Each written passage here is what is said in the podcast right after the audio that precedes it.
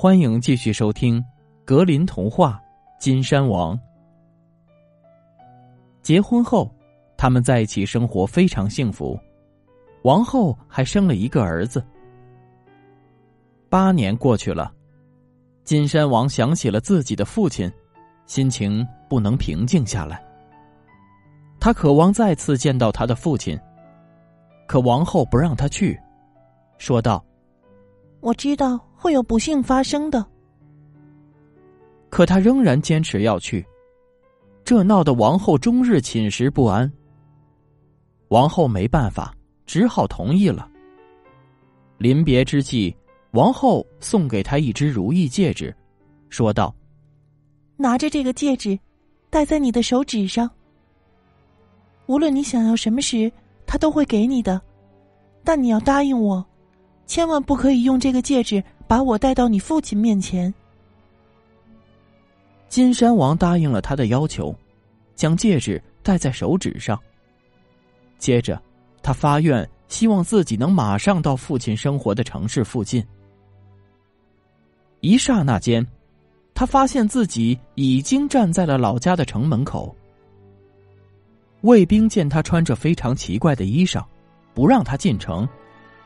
他只好爬上附近的一座山头，找到一户牧羊人，向房东借了一件旧外套穿在身上，才顺利的进了城。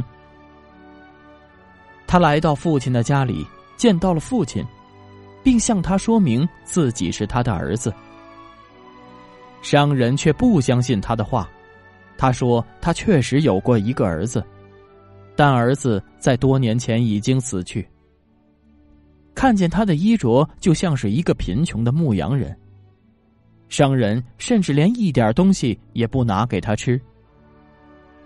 金山王坚持称自己是他的儿子，说道：“如果我没有你儿子身上你们所熟悉的特有标记，你们不认我也不迟嘛？”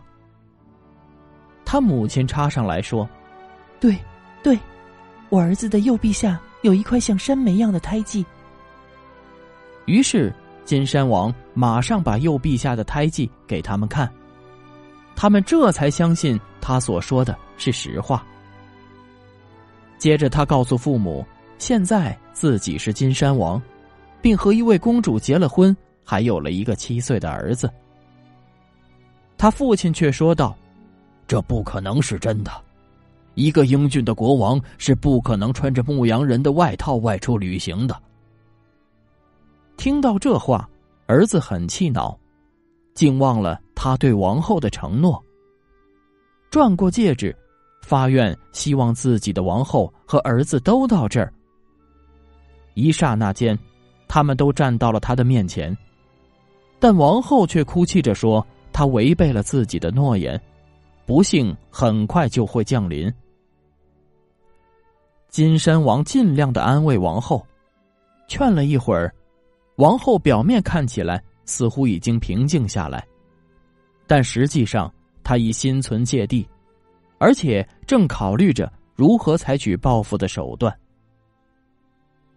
一天，金山王带着王后一起出城，到了商人的那块地头。他指给他看那块地，看帆船的地方。看船漂流的宽阔水面。